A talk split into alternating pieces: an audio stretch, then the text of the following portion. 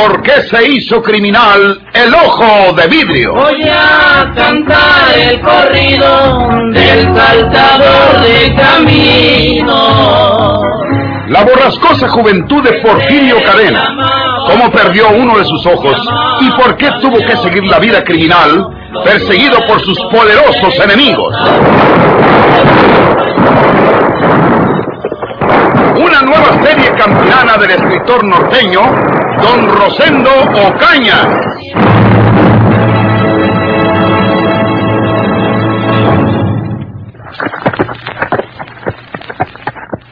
Andrés Ausón, luego de alejarse sintiendo sobre sus espaldas las imprecaciones de María de Jesús, al paso de su caballo, siguió el camino que llevaban los soldados que custodiaban a Porfirio. Andrés Ausón quería, como dicen los rancheros, llevar una razón cierta, es decir, cerciorarse de que el capitán Salazar colgaba de un árbol al bandido de la sierra el implacable ojo de vidrio. Pero hombre, ¿quién iba a creer que mis dificultades se arreglaran tan facilito? Yo he escondido, creyendo que me iban a agarrar para colgarme, y el colgado va a ser otro. ¿Cómo son las cosas?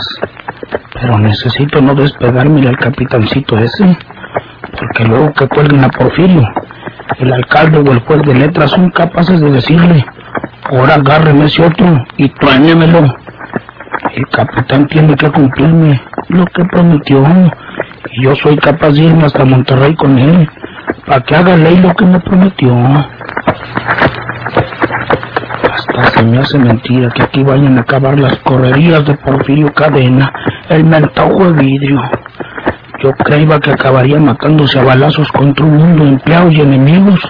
Nada, colgado. Va a morir colgado de un palo de su misma tierra. Pobre Porfirio. Ay, Jesús está como si no le hubiera dado un tiro. Sanita la condenada. Y habladora como siempre. Eulogia. Yo estaba creyendo que se había muerto. Y resulta que tampoco se hizo nada. Pues qué viejas tanta ayudas. Álgame Diosito Santo.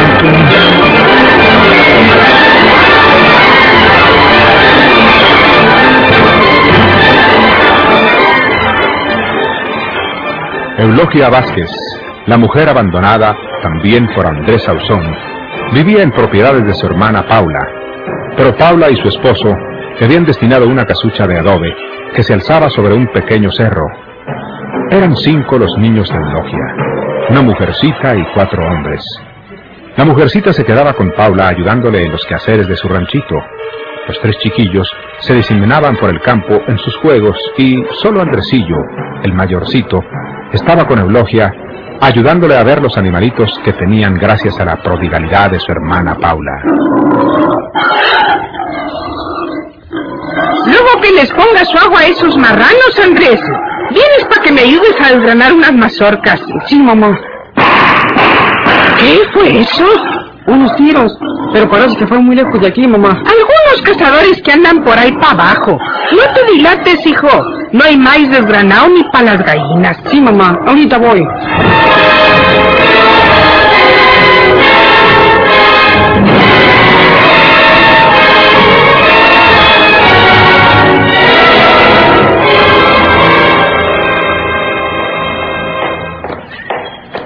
María de Jesús, llena de indignación, muy justificada por cierto, cerró su casa y en vez de dirigirse hacia donde llevaban preso a su hermano Porfirio, se fue a la casa del encargado, don Teófilo, que apenas había tomado nuevamente las riendas de su inútil autoridad.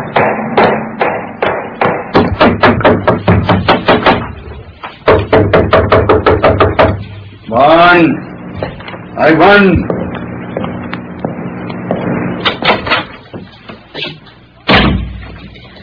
¿Cómo amaneció, don Teófilo? Qué bonito lo hacen ustedes, ¿verdad? ¿Qué pasa, María Jesús? Pues usted ya no sabe ni lo que pasa. Entonces, ¿para qué es el encargado? Nomás de nombre.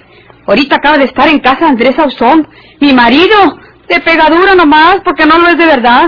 ¿No es un insulto y una groserilla que Andrés vaya a mi casa a reírse de mí? ¿Qué? ¿Qué? ¿Qué le ha hecho porque me robó mi dinero y me dio de balazos? ¿Qué? ¿Qué? Mira, ese asunto lo tiene el juez de letras en la mía. Juez de letras.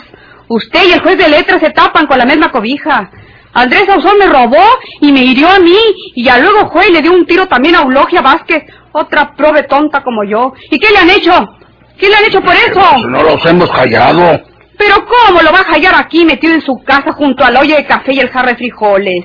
¡Sálgale al monte! Vaya a buscarlo donde está escondido. Mire los resultados de no hacer ustedes nada.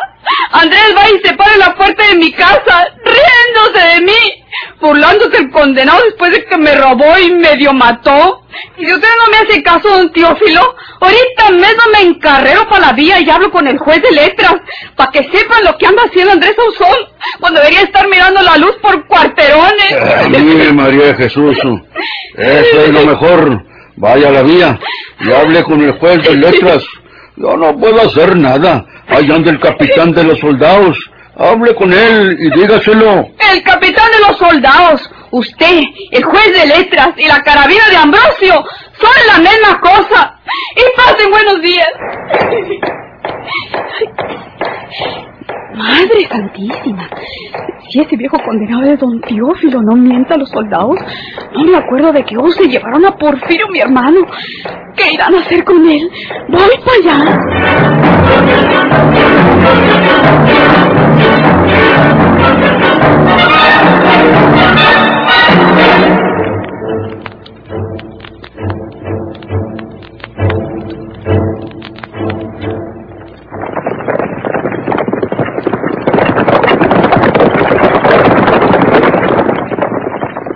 Otro que hubiera conocido mejor a Porfirio Cadena no hubiera hecho lo que hizo el capitán Salazar.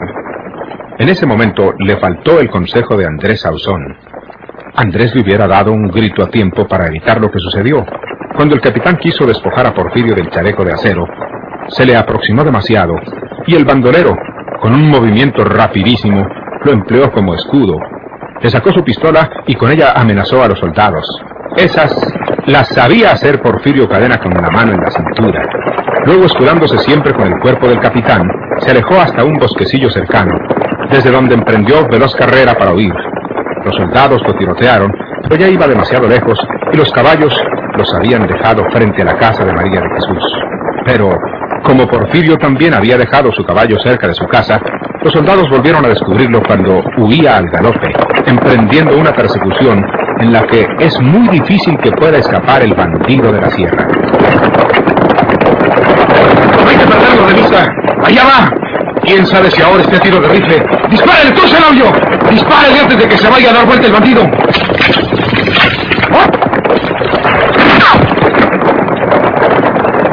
¡Otro Zenobio! ¡Otro!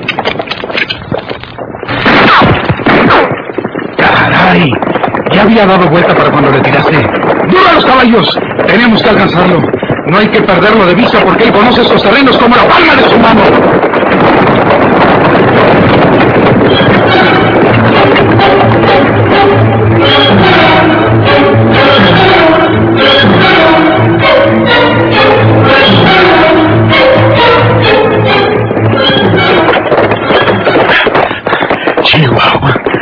Balas me pasaron muy cerquitas de la cabeza. Está de más.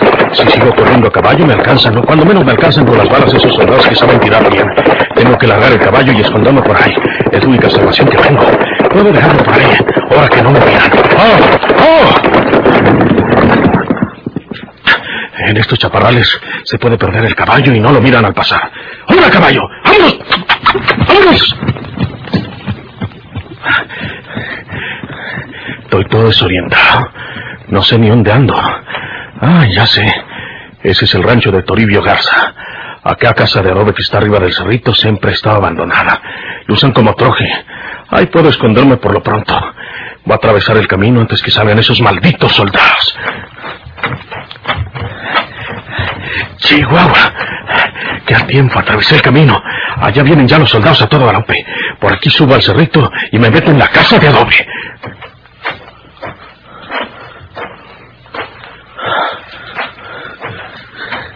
Allá viene. Tengo que meterme en la casa porque me divisan.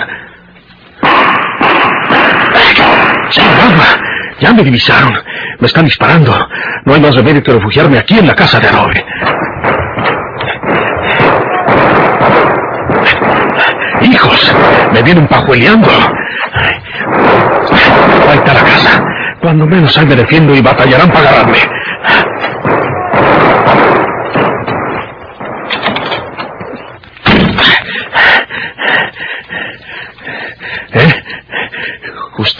¿Ustedes viven aquí? Sí. ¿Quién es usted? ¿Por qué se mete usted aquí? Váyase, váyase de aquí. Ustedes van a ser mi salvación. Me vienen persiguiendo los soldados y tienen que ayudarme. ¡Mamá! No, no tengas miedo, hijo. Y si no me ayudan, se mueren.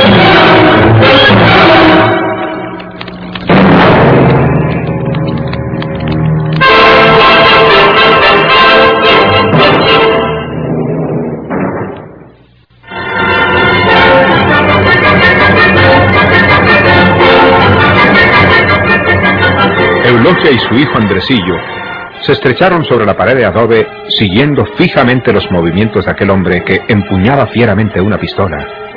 Por entre los barrotes de la ventana podían divisarse al pie del cerrito a los soldados y su capitán, desmontando para escalar el pequeño cerro, observando la casa de adobe, también empuñando sus armas.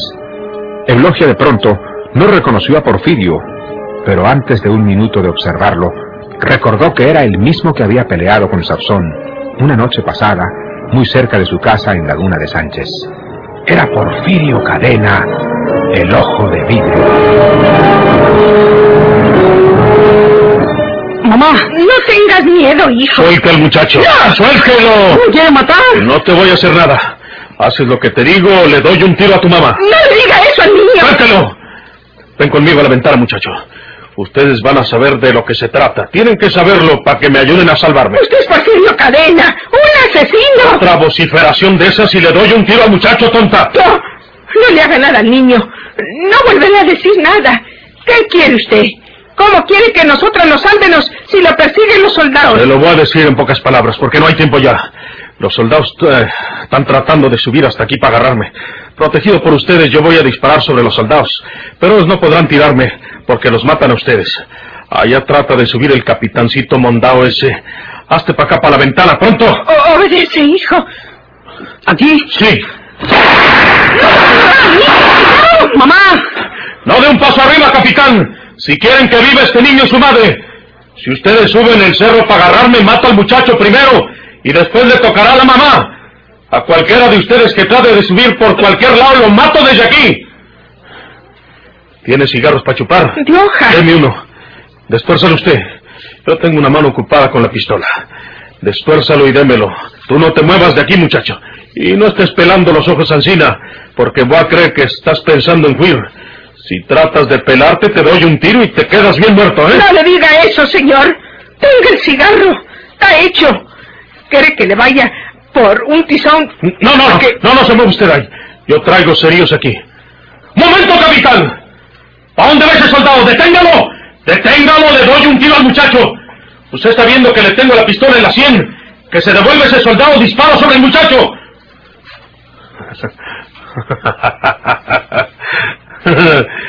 Está pasando lo que yo quería. Ustedes van a ser mi salvación.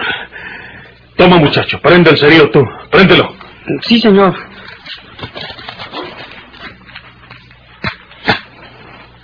Acércalo aquí, no tiembles.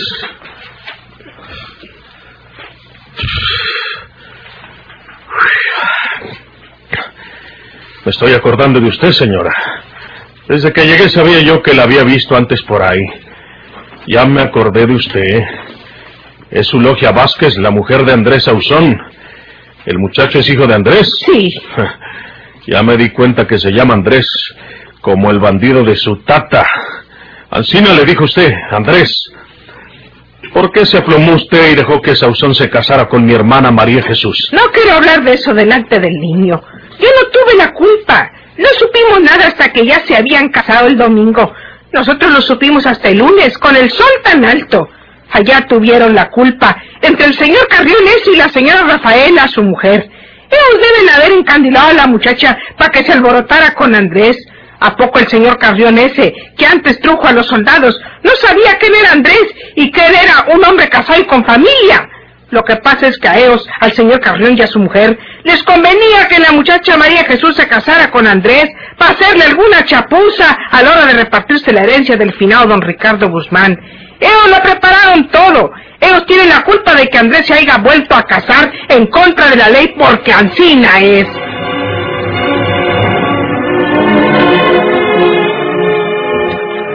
¿Quién sabe si esta mujer tenga razón? Qué casualidad que Rafaela y el amigo ese no hayan podido impedir la boda de Andrés con María Jesús. Esta mujer dice la verdad. Les convino que se casaran. El tenientito Carrión ese se puso de acuerdo con Andrés Ausón para hacer tonta mi hermana en eso de la herencia. ¿Eh? ¡Cuidado! ¡Alto ahí! Estoy viendo a ese soldado que se viene agazapando entre la hierba. No le pasa nada.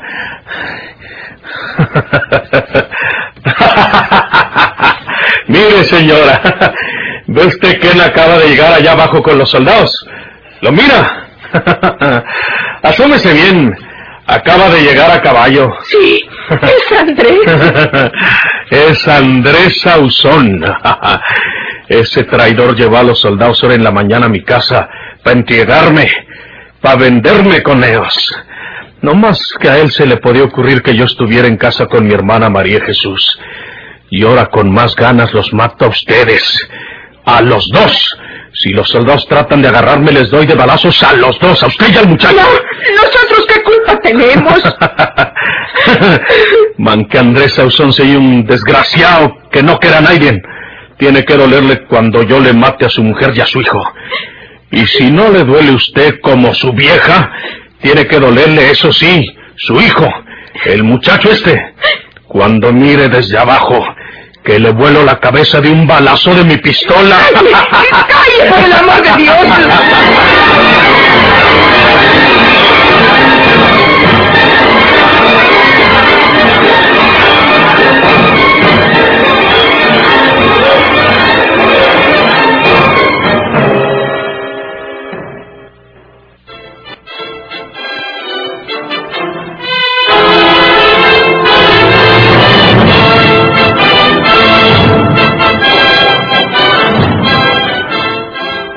Octavio. Tal vez él sepa algo, puesto que viene del centro. Yo creo que para estas horas ya los soldados colgaron a mi hermano Porfirio, Rafaelita. Yo fui una tonta, porque en vez de ir con el encargado que, que de nada sirvió, me les hubiera pegado a los soldados para decirle al capitán que no lo colgaran, que lo metieran en la cárcel. Y ahora ya ni modo. A ver qué sabe Octavio. Buenos días, señora. Buenos días, señor Octavio. ¿No sabe usted nada de mi hermano Porfirio? Se lo llevaron los soldados. Dice María de Jesús que estaba en su casa desde anoche y que lo agarraron hoy por la mañana cuando iba a salir para marcharse. Por culpa del condenado indio ese de Andrés Sauzón. Se lo digo, man, que sea lo que fue para mí. Eh, lo llevaban los soldados. Parece que el capitán Salazar, que acaba de llegar al pueblo, tenía la intención de colgarlo. ¿Y no lo han colgado? ¿Sabe usted? No, se les fue. Tuvo un parpadeo cualquiera el capitán y Porfirio saltó al monte y huyó. Se hubiera salvado si se olvida de su caballo, pero fue por él, porque lo tenía cerca de la casa de ustedes, señora. Sí. Y el capitán y sus soldados también fueron por sus caballos que habían dejado allá y lo descubrieron, iniciándose una persecución a todo galope, tiroteándole los soldados hasta que Porfirio largó el caballo y se metió en una casa de adobe que está arriba del cerrito, por ahí por un rancho que queda a dos leguas de aquí. Ahí no le han podido hacer nada porque tiene la pistola que le quitó al capitán y tiene también como rehenes a una mujer y un niño que estaban dentro de la casa de adobe. Y el capitán no puede llegar hasta la casa porque Porfirio los ha amenazado con matar a la mujer y al niño si intentan agarrarlo. Dios santo de mi vida. Todo esto acaba de contar el cabo que vino al cuartel por algo que le encargó el capitán. ¿Y saben quiénes son la mujer y el niño que Porfirio tiene de rehenes en la casa de adobe? ¿Quiénes? Eulogia Vázquez y un hijo de ella. Es decir, la mujer y un hijo de Andrés Sauzón. Madre santísima, por fin los va a matar. Le tiene mucho coraje a Andrés porque lo entregó a los soldados.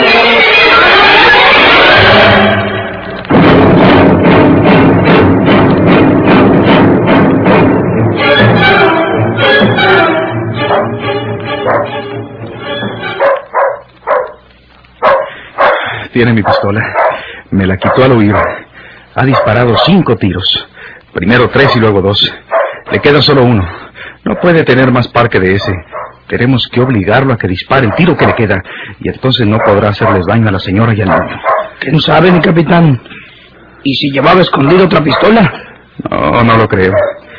Pero como se trata de tu mujer y tu hijo... ¿Tú qué dices, Andrés Ausón? ¿Le arriesgamos? Pues hombre, pues...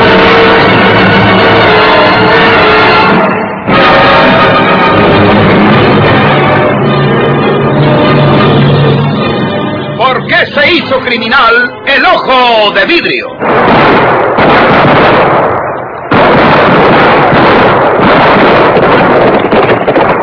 Muchas gracias por su atención. Sigan escuchando los vibrantes capítulos de esta nueva serie rural. ¿Por qué se hizo criminal el ojo de vidrio? Se disfrazaba de arriero para asaltar los poblados. Burlándose del gobierno, mataba a muchos soldados, nomás blanqueaban los cerros, seguros sin.